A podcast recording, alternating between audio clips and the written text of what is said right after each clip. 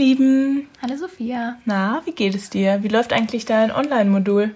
Ja, ganz okay. Am Anfang war alles noch sehr chaotisch. Keiner wusste, wann welche Vorlesung ist.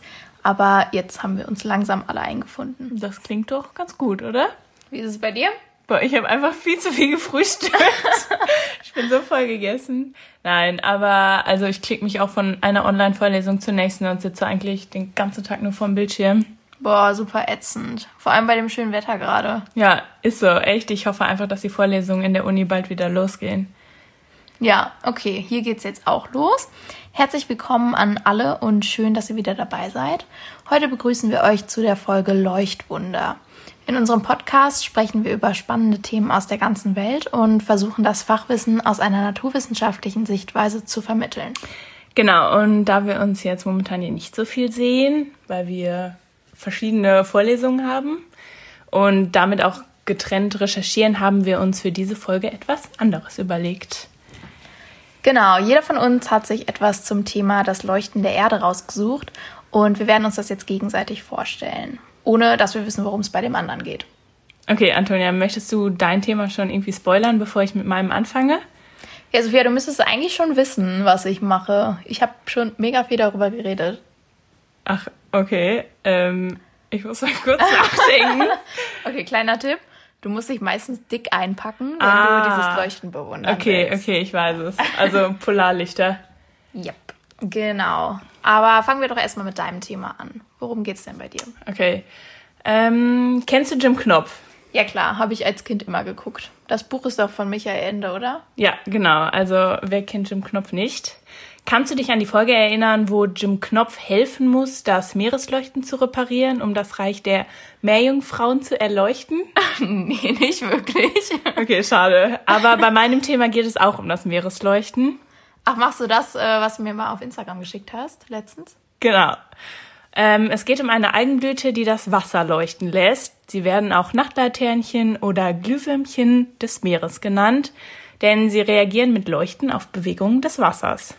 Oha, das muss ja mega cool aussehen. Und voll süßer Name. Ja, das ist bestimmt unglaublich spektakulär, wenn man das in echt sieht. Also wenn zum Beispiel Surfer oder Tiere durch diese Algen hindurchgleiten, leuchten immer die Stellen auf, wo gerade die Bewegung stattfindet. Das Ganze sieht man natürlich hauptsächlich bei Nacht. Und das ist wie, wenn unter deinem Surfbrett eine Lampe angebracht ist, die dich den ganzen Weg verfolgt. Stellt euch einfach vor, die Wellen leuchten dann um dich herum in irgendwie silberblau. Boah, krass, voll magisch. Wie diese Sterne, die man als Kind an der Decke überm Bett hatte. Kennst du die? Ja, ja, stimmt. Ja, die dann nachts geleuchtet haben. ja, ja, stimmt. Ich hatte die aber irgendwie, doch, ich hatte die an meinem Bett früher. Hattest du Ja, welche? ja, ja, genau. Geil, stimmt. Die gab es auch noch in so verschiedenen Formen, ne? ja. Okay, kommen wir mal zum chemischen Part. Als Biolumineszenz bezeichnet man die Lichterzeugung durch Lebewesen. Die Biolumineszenz an der Meeresoberfläche wird hauptsächlich durch winzige, einzellige Algen erzeugt, nämlich den sogenannten Dinoflagellaten. Diese Algen gibt es überall auf der ganzen Welt, im Salz- und im Brackwasser. Brackwasser ist Salz und Süßwasser gemischt, oder? Sehr gut, Antonia. Ja, also ich habe die bisher noch nicht gesehen und ich kenne auch ehrlich gesagt niemanden, der die gesehen hat. Wo genau gibt's die denn? Also die Algen gibt es fast überall im offenen Meer und an der Küste. Jedoch kann man sie nur sehen, wenn sie in großen Massen vorkommen. Orte, wo man diese Lichtwunder besonders gut beobachten kann, sind zum Beispiel an der Küste Australiens, Kaliforniens und sogar in kleinem Format an der Ostsee. Aber natürlich nur zu ganz bestimmten Zeiten und nur ein paar Mal im Jahr oder auch mehrere Jahre nicht. Ach krass, da muss man bestimmt mega Glück haben, wenn man die sehen will, um dann genau den Zeitpunkt abzupassen. Ja, du sagst es. Also die schönsten biolumineszenten Buchten der Erde soll es übrigens angeblich auf der Karibikinsel Puerto Rico geben. Wann fliegen wir los? Ja, gerne sofort, aber aktuell natürlich ein bisschen schwierig. Die Algen benötigen eine nährstoffreiche Umgebung und je intensiver die Lichteinstrahlung am Tag ist, desto stärker leuchten sie in der Nacht. Das kennen wir von unseren Sternchen. Ne? Das Licht ist jetzt natürlich nicht nur für uns schön, sondern dient auch dem eigenen Nutzen der Dinoflagellaten, nämlich zum Schutz. Durch das Licht werden zwar Fressfeinde angelockt, aber halt auch deren Feinde. Und wie entsteht das Licht? Das ist eine relativ einfache chemische Reaktion. Dabei reagiert das lichtgebende Substrat Luciferin mit dem Enzym Luciferase, indem es Sauerstoff aufnimmt und so in einen energiereicheren Zustand versetzt wird. Um wieder in den Grundzustand zurückzukehren, muss Energie abgegeben werden. Dieser Mechanismus ermöglicht es, 98 Prozent der Energie als Licht freizusetzen. Die restlichen zwei Prozent werden in Form von Wärme abgegeben. Deswegen wird dieses auch kaltes Licht genannt. Als Vergleich dazu gibt es jetzt eine normale Glühbirne, bei der werden 95 Prozent der Energie als Wärme abgegeben und nur 5 Prozent als Licht. Ach krass, dann sind die Eigen aber echt viel fortschrittlicher als wir. Ja, überleg mal, also 5 Prozent als Licht, das heißt, unsere Lampe müsste eigentlich so hell sein, wir könnten gar nichts mehr sehen. Ja, hätte ich echt nicht gedacht. Aber es gibt nicht nur die Dinoflagellaten, die in der Lage sind, Biolumineszenz zu erzeugen. In der Tiefsee gibt es noch viele weitere Fische, die leuchten können, wie zum Beispiel der Anglerfisch, Tintenfische oder auch Korallenfische. Diese benutzen dies einerseits, um Partner anzulocken und andererseits einfach als Köder oder als Täuschung. Das wäre schon praktisch, wenn das bei Menschen auch klappen würde. So, ich blinke einmal, heißt vergeben, ich blinke zweimal, heißt auf der Suche. Außerdem könnte ich mir nachts einfach selber den Weg leuchten. Mega praktisch. Ja. Das wäre schon lässig. Problematisch wird es dann einfach nur, wenn du bei Licht nicht einschlafen kannst und einfach die ganze Nacht lang leuchtest. Also es ist nur cool, wenn du das Leuchten selber steuern könntest. Ja, stimmt. Fällt dir denn spontan ein Lebewesen ein, das sich nicht unter Wasser befindet und leuchten kann? Ja, du sagst, sie heißen Glühwürmchen des Meeres, also würde ich jetzt mal schätzen, einfach normale Glühwürmchen. Sehr gut, Antonia. Glühwürmchen zählen zu einer Käferart, bei denen sich das Leuchtorgan im Hinterteil befindet. Das Licht benutzen die Tierchen zur Partnersuche und es gibt über 2000 verschiedene Glühwürmchenarten, die alle auf eine unterschiedliche Art und Weise leuchten, damit es bloß keine Artenmischung bei der Paarung gibt. Ach, wie witzig. Ich dachte, es gibt keine Rassentrennung mehr. Ja, das ist bei den Glühwürmchen wohl noch nicht ganz so angekommen. Das war's auch schon zu der Biolumineszenz und dem Leuchten des Meeres. Also guckt euch auf jeden Fall unser Bild dazu an oder googelt es einfach mal selbst. Es ist einfach so unglaublich cool.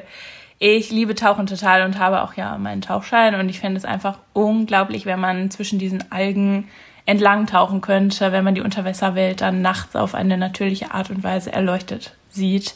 Also ich weiß nicht, ob es das gibt, aber wenn ja, dann will ich das unbedingt mal machen. Oh ja, lass das dann in Puerto Rico bitte zusammen machen. Ja, unbedingt. Aber jetzt reisen wir erstmal ganz in den Norden zu den Polarlichtern.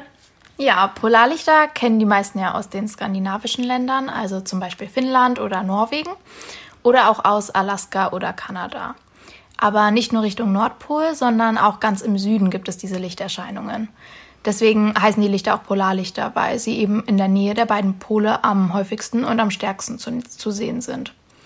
Im Norden von Finnland zum Beispiel kann man die Himmelslichter in etwa 200 Nächten pro Jahr sehen. Ach, ich wusste gar nicht, dass es die am Südpol auch gibt. Aber macht eigentlich Sinn. Ja, genau. Die besten Chancen, Polarlichter zu sehen, hat man natürlich, wenn es dunkel ist und wenn der Himmel klar ist. Außerdem treten sie meistens in den Wintermonaten auf, also so von September bis März. Ja, so gut wie Sophia es geschafft hat, euch die Algen zu beschreiben, möchte ich euch jetzt mal die Polarlichter vors innere Auge führen. Eigentlich kann man sich die als so Lichtbänder vorstellen, die sich am Himmel entlang ziehen und in den verschiedensten Farben leuchten. Sie werden auch oft als Himmelsfeuer bezeichnet, weil sie halt so eine flammenartige Form machen. Boah, ich stelle mir das irgendwie wie so eine riesige Sternschnuppe vor, bei der man halt noch den Schweif sieht, oder? Ja, stimmt. Ja, es gibt natürlich auch ganz viele Mythen über Polarlichter. In Südostasien zum Beispiel glaubte man, dass die Nordlichter Auswirkungen auf die Fruchtbarkeit bei jungen Paaren haben und dass ein Kind, das unter den Nordlichtern gezeugt worden ist, besonders gut aussehend und schlau ist. Ach, wie lustig. Da muss ich aber irgendwie nochmal meine Mama fragen, weil ich dachte eigentlich, ich wurde zu Hause gezeugt, aber oder geboren, sagen wir es so. Aber das kann ja jetzt nach deiner Aussage gar nicht stimmen. Ja, stimmt. Liebe Grüße an meine Mama. aber okay, wie ist denn jetzt überhaupt dieses Leuchten entstanden oder wie entsteht das? Genau, dazu müssen wir jetzt erstmal ganz vorne anfangen. Also vorne heißt beim Urknall oder wo? Ja, nicht vorne? ganz. nicht ganz bei der Sonne. Wie ihr vielleicht wisst, ist die Sonne der Stern, der der Erde am nächsten ist, wobei die Sonne einfach 110 mal so groß ist wie die Erde. Klar, ihr wisst, die Sonne macht es hell und warm hier bei uns. Außer Licht und Wärme strahlt sie aber auch Plasma aus. Weißt du, was Plasma ist? Also ich weiß, dass Plasma ein Aggregatzustand ist. Äh, Für alle Nicht-Chemiker unter uns, unter Aggregatzustand versteht man den Zustand eines Stoffes, also fest, gasförmig oder flüssig. Ja, genau richtig. Im Inneren der Sonne ist es nämlich so heiß, dass Helium und Wasserstoff miteinander verschmelzen Und dadurch, dass es nämlich so heiß ist und so viel Energie dort ist, zersetzen sie sich in ihre Bestandteile, also geladene Teilchen, sogenannte Protonen und Elektronen. Und diese bilden dann das Plasma.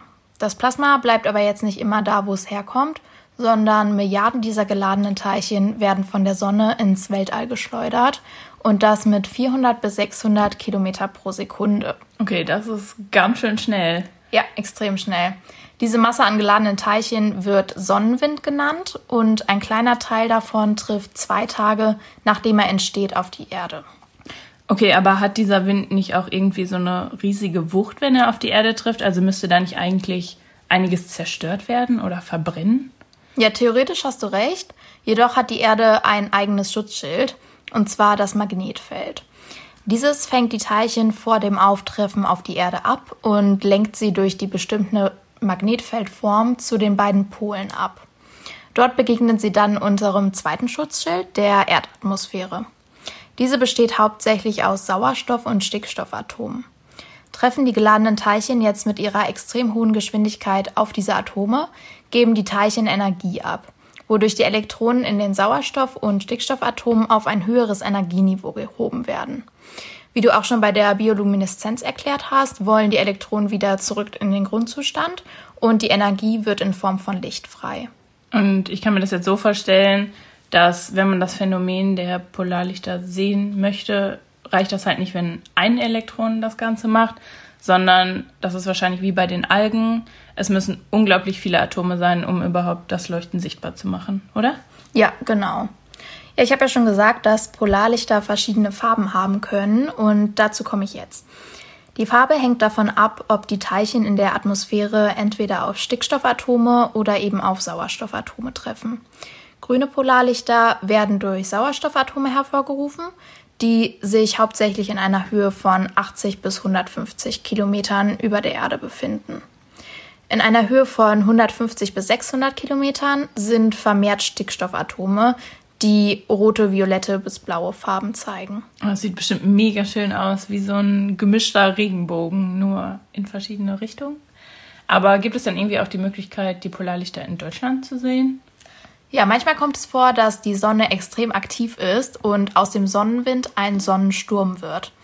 Diesem kann das Magnetfeld nicht mehr so gut standhalten, sodass die geladenen Teilchen auch woanders auf der Erde in Kontakt mit der Erdatmosphäre kommen. Letztes Jahr hättest du die Polarlichter zum Beispiel auch hier in Deutschland sehen können.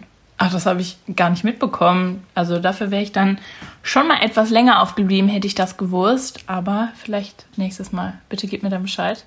Ja, ich habe es auch nicht mitbekommen, aber ich hätte die auch voll gerne gesehen. Aber war bestimmt nicht so intensiv, kann ich. Also ja. nicht so wie intensiv wie in der Nähe von den Polen. Ja, kann ich mir auch gut vorstellen. Ja, Polarlichter gibt es aber nicht nur auf der Erde, sondern auch auf anderen Planeten. Macht ja auch Sinn, weil andere Planeten auch Magnetfelder besitzen, die ebenfalls vom Sonnenwind erreicht werden können. Jupiter produziert zum Beispiel innerhalb unseres Sonnensystems die stärksten Polarlichter. Außerhalb unseres Sonnensystems geht es dann richtig ab. Da wurden Polarlichter registriert, die sogar 10.000 Mal heller sind als die vom Jupiter. Boah, dafür braucht man aber eine riesige Sonnenbrille oder Sonnenschutz. Das muss ja so blenden einfach. Ja, aber ich habe mir auf jeden Fall vorgenommen, mal nach Norwegen zu reisen, um die Nordlichter da zu sehen. Ich glaube, das ist mega schön. Ich komme mit, wenn ja. ich da. Oh. Ja, habt ihr eigentlich schon mal das Meeresleuchten oder die Polarlichter gesehen? Wenn ja, erzählt uns das gerne, wie ihr das fandet, was ihr für Eindrücke gesammelt habt und schickt uns Bilder, dann können wir die teilen. Ja, das ist eine gute Idee. War auf jeden Fall ganz cool, dass man die Folge diesmal auch so richtig als Zuhörer genießen konnte. Dadurch, dass man einfach nicht wusste, was der andere so für ein Thema hat. Ja, ich fand es eigentlich auch ganz cool. Also dein Thema war auch interessant. Deins auch. Aber ich habe irgendwie nicht drüber nachgedacht, was du machst. Also stimmt, ich ja. hätte es mir denken können. ähm, nächste Woche kommt schon Nummer 10, Toni. Ach, stimmt. Bist du hyped? Yes. Yes, ja, also wir müssen uns noch irgendwas richtig Bahnbrechendes überlegen. Wir haben eine Idee. Ja, mal sehen, ob das klappt, wie wir uns das so vorstellen. Wir hoffen es. Lasst euch überraschen. Bleibt gesund. Ja, tschüssi. Ja, geht nicht so auf den Fitnessstudios und raus in die Kneipen. Ne? Ein bisschen darauf achten sollte man schon noch. Bis zum nächsten Mal. Tschüss. Ciao.